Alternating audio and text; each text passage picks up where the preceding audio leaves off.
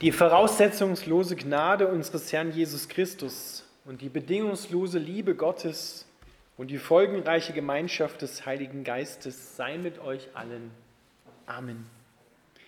Unser heutiger Predigtext steht im Neuen Testament im 1. Korintherbrief, Kapitel 2, die Verse 12 bis 16.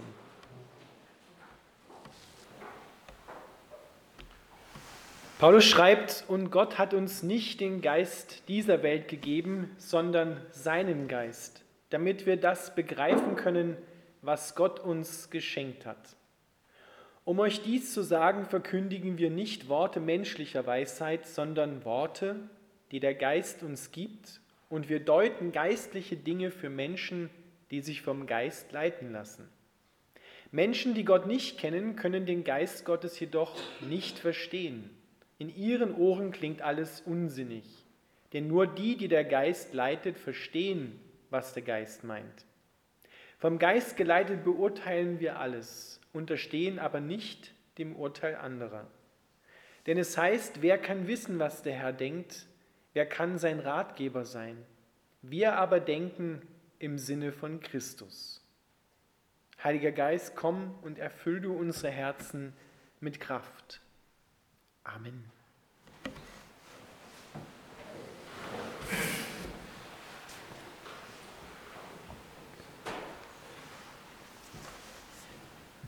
Lieben, heute am Pfingstsonntag wollen wir ein wenig einen Anstoß nehmen und über den Heiligen Geist nachdenken. Und das tun wir ehrlich gesagt viel zu wenig. Über den Heiligen Geist nachdenken und vielleicht sogar mit ihm Kontakt aufnehmen. Und das sage ich zu Christen und nicht zu Menschen, die das Ganze vielleicht gar nicht interessiert. Ohne den Heiligen Geist können wir nichts tun. Das ist wie ein Ferrari ohne Motor. Das ist wie ein Fisch ohne Wasser. Das ist wie Kirche ohne den Heiligen Geist. Der Heilige Geist wird uns geschenkt. Gleich im ersten Vers sagt der Apostel Paulus, der Heilige Geist wird uns gegeben, damit wir begreifen können, was Gott uns schon, füge ich hier ein, geschenkt hat. Damit haben wir eine ganz klare Blickrichtung. Was hat uns Gott denn geschenkt im Heiligen Geist? Es ist Christus. Der Heilige Geist ist sozusagen wie eine Betriebsanleitung für Christus und für die Gemeinschaft mit Christus. Aber nicht nur so theoretisch, wie wir das lesen, sondern eine lebendige Betriebsanleitung, die dir gleich zur Erfahrung macht, was du liest und was du erfährst. Weil das griechische Wort, was dort steht für begreifen, das meint nämlich aus der Erfahrung heraus begreifen, aus der Begegnung mit Gott heraus begreifen, was Gott dir schon geschenkt hat. Wir bitten oft um Dinge, die wir von Gott haben möchten. Und bei vielen Dingen müsste Gott sagen, du, das habe ich dir in Christus schon geschenkt. Das ist schon da, du brauchst nur zugreifen. Da brauchen wir den Heiligen Geist, damit er uns das eröffnet. Der Heilige Geist ist gekommen und er möchte Christus in deinem Herzen groß machen. Das ist das Geschenk, damit du damit richtig umgehen kannst mit diesem Geschenk und damit das Leben, was Christus ist, sich so richtig entfalten kann in dir. Gott hat uns seinen Geist gegeben, damit wir begreifen und ergreifen können, was wir in Christus schon geschenkt bekommen haben.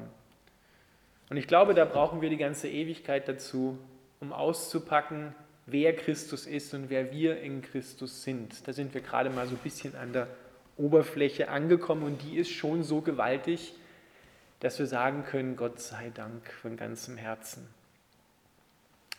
Christsein beginnt also mit Empfangen und nicht mit Leisten. Das sage ich deswegen ganz so pointiert, weil wenn wir das Wort Gottes, wenn wir Christus als Appell verstehen, so wie, ich habe es dir jetzt gesagt, nun mach, tu, leiste, dann haben wir ihn gründlich falsch verstanden. Dann ist es ein sicherer Indiz dafür, dass wir den Heiligen Geist entweder gar nicht haben oder dass wir uns ihm neu zuwenden müssen und bitten müssen, komm Heiliger Geist, erfüll mich mit Kraft. Ja, wenn der Heilige Geist kommt, dann wirst du erleben, dass das Wort Gottes, des Christus, nicht Appell ist, sondern Versorgung. Wenn da im Wort Gottes steht, fürchte dich nicht, ich habe dich erlöst, ich habe dich bei deinem Namen gerufen, du bist mein, dann müssen wir uns danach, wenn wir das Wort hören, nicht anstrengen und sagen, ja, ich brauche keine Angst mehr haben, ich brauche keine Angst mehr haben, weil Gott hat es ja gesagt, sondern wenn er das sagt, fürchte dich nicht, dann sorgt er dafür, dass du keine Angst mehr hast, nicht du. Das ist so wie wenn Gott zu der Erde am Anfang spricht, es werde Licht, die Erde hört das und und denkt sich, oh Gott, oh Gott, jetzt muss ich mich anstrengen, ja, Licht zu produzieren, wie soll ich das machen? Er hat es gesagt, nun strengt euch an, alle Atome, ja, kräftig Zähne zusammenbeißen und Licht produzieren. Nein, das nächste, was da steht, heißt, und es geschah so. Wenn Gott spricht, dann geschieht es. Er sorgt dafür.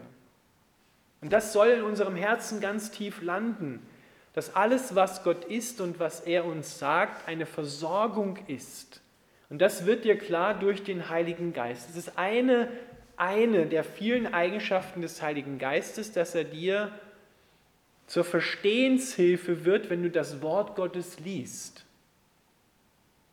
Viele von uns haben ja damit schon Erfahrung gemacht, wenn man älter wird und dann plötzlich die Buchstaben von dem, was man liest, nicht mehr erkennt, dann braucht man eine dementsprechende Brille. Entweder eine Lesebrille oder eine Gleitsichtbrille und dann werden die Buchstaben wieder scharf. Aber ohne diese Brille kannst du es machen, wie du willst. Du kannst es dir in fünf Metern hinstellen, dann siehst du es nicht, weil es zu klein ist.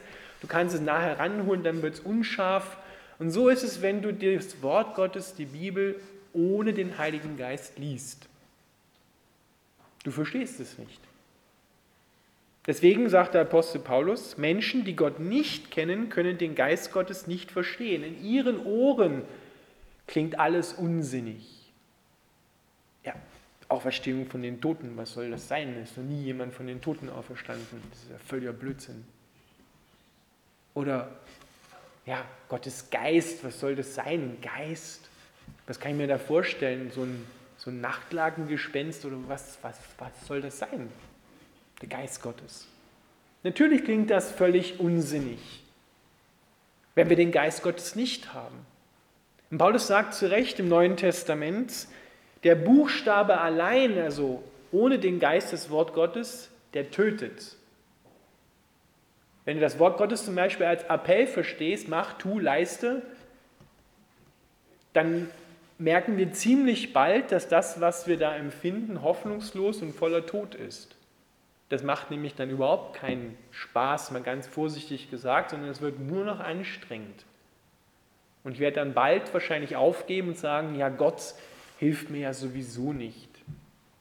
Ich scheitere ja immer wieder. Du brauchst den Heiligen Geist. Kirche ohne den Heiligen Geist dreht sich nur um sich selber. Kirche ohne den Heiligen Geist wird viel Staub am Platz aufwirbeln, aber nicht vorwärts kommen. Wir brauchen den Heiligen Geist.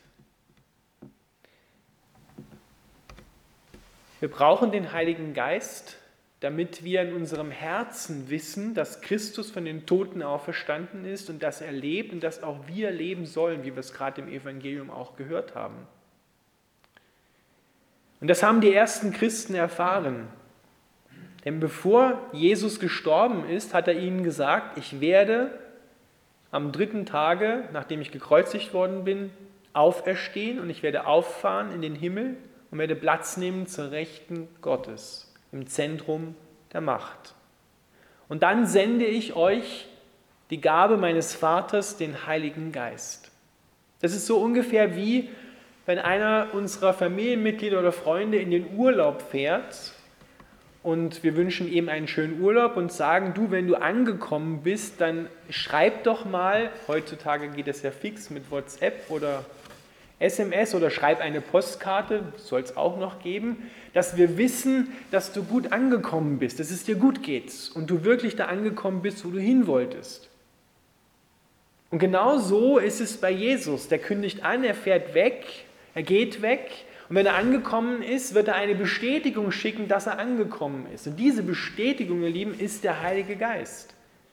Er vergewissert dir in deinem Herzen, dass Christus im Zentrum der Macht angekommen ist. Und das heißt also, er hat den Tod besiegt, er ist auferstanden, sonst wäre er nämlich dort nicht angekommen. Und das haben die ersten Christen erfahren am, an Pfingsten. Das war genau die Gabe des Heiligen Geistes, die er ihnen versprochen hatte. Wenn du dir die Jünger anschaust vor Pfingsten, zwischen Ostern und Pfingsten, dann wirst du von ihnen nicht viel sehen und auch nicht viel hören, weil die waren irgendwie ziemlich irritiert von all dem, was da geschehen ist und sie haben sich eingeschlossen hinter verschlossenen Türen und du hörst eigentlich von denen nichts. Und dann plötzlich mit Pfingsten setzt dann so richtig die Apostelgeschichte, kannst du nachlesen, ein. Und mit diesem Ereignis, wo Feuer vom Himmel kam, Kraft, Dynamis, da haben wir das Wort Dynamit davon, vom Himmel kam, da geht es so richtig los. Da stehen sie auf und verkündigen das Wort Gottes in allen Sprachen und es geschehen Zeichen und es geschehen Wunder, Kranke werden geheilt und auch Tote werden auferweckt durch die Apostel, durch die ersten Jünger.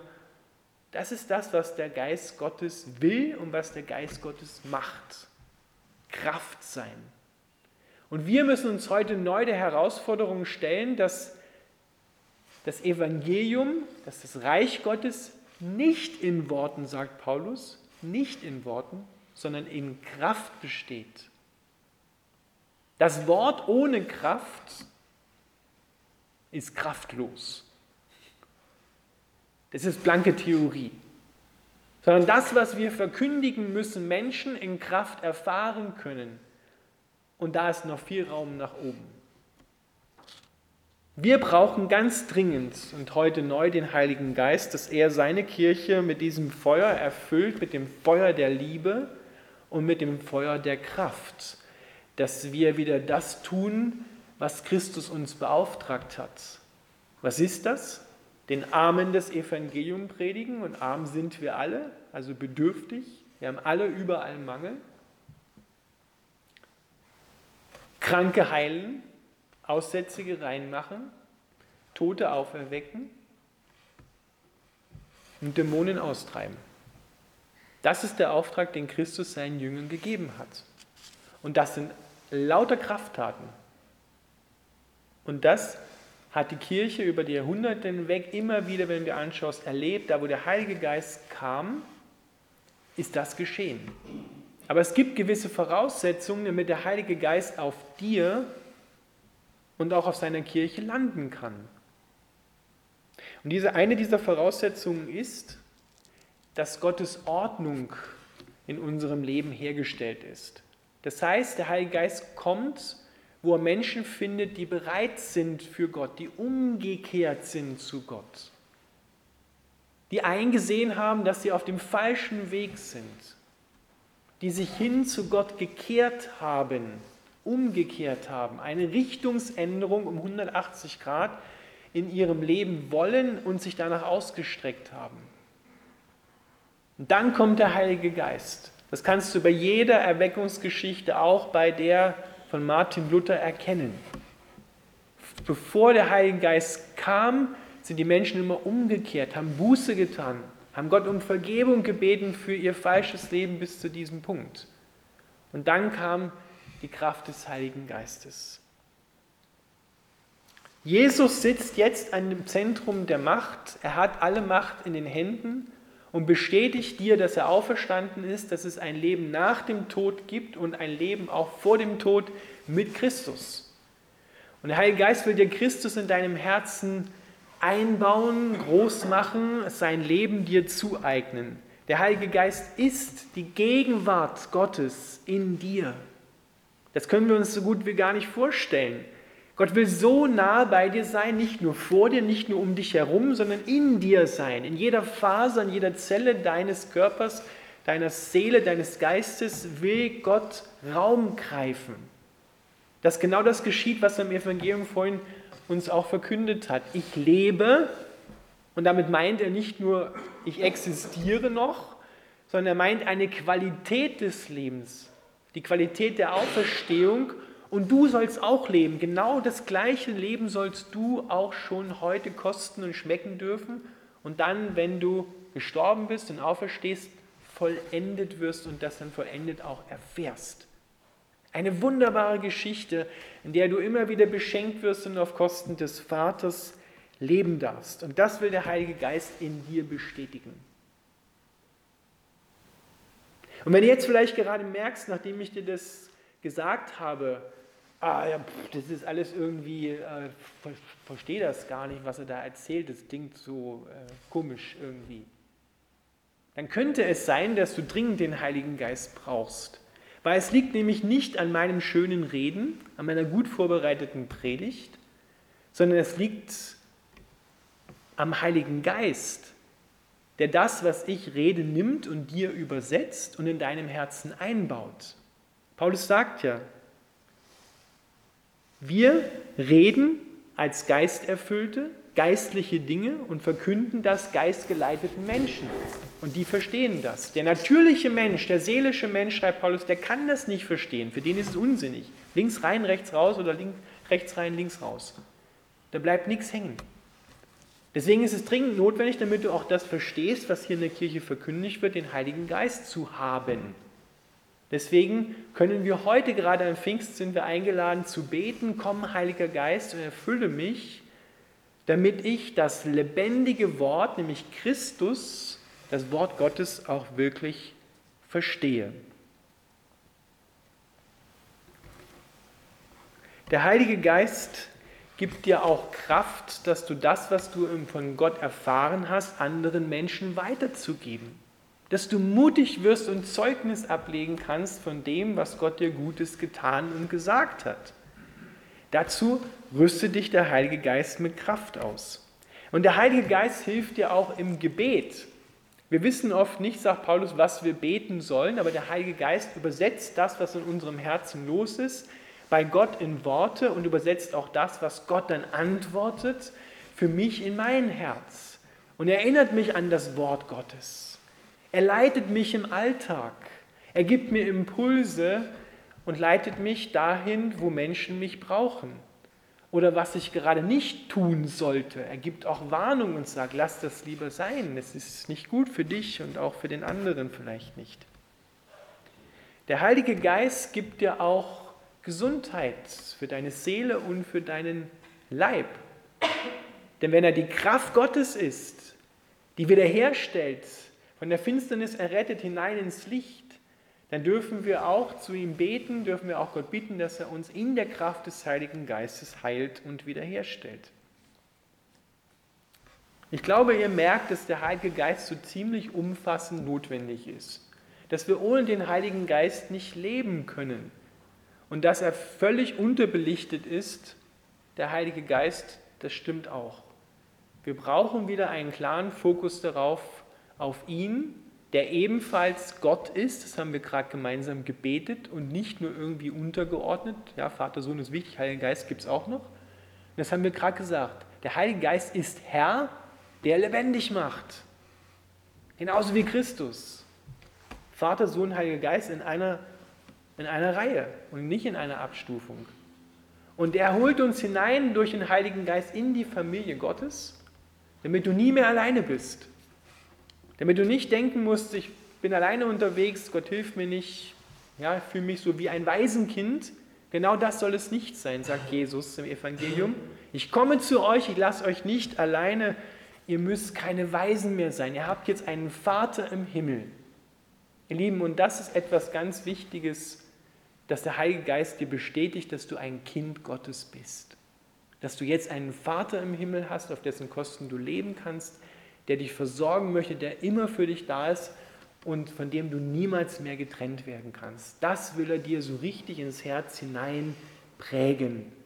Deswegen sagt Paulus, der Heilige Geist ist wie ein Siegel auf all das, was Christus gesagt und getan hat. Da kannst du also wirklich darauf rechnen, alles, was Gott in der Bibel geschrieben hat, ist durch den Heiligen Geist in deinem Herzen schon bestätigt. Aber vor allem, dass du ein Kind Gottes bist. Und wenn du das noch nicht bist, dann kann man dafür auch beten und Gott einladen und sagen, ja, ich möchte ein Kind Gottes werden. Ich möchte das so richtig erfahren, dass ich einen Vater im Himmel habe, der für mich sorgt, der für mich da ist, dass ich niemals mehr allein bin. Lasst uns gemeinsam beten. Lieber Vater im Himmel, wir danken dir dafür, dass du den Heiligen Geist gibst. Und wir sagen dir, wir kehren um zu dir, bitten dich um Vergebung für, wo wir dich links liegen lassen haben, wo wir nicht ehrfurchtsvoll mit den Dingen umgegangen sind, die du uns gegeben hast. Und wir bitten dich, Heiliger Geist, dass du kommst, dass du uns neu erfüllst mit Kraft aus der Höhe. Und wenn es so ist, dass du sagst, ich möchte einen Vater im Himmel haben, dann beten wir auch, Vater, bitte komm und schenk du jedem dein Auferstehungsleben in Christus, der das jetzt möchte und der sich danach ausstreckt. Wir laden dich ein, Vater, wir laden dich ein, Jesus, komm und erfülle du jeden mit deinem Auferstehungsleben. Danke dafür. Amen.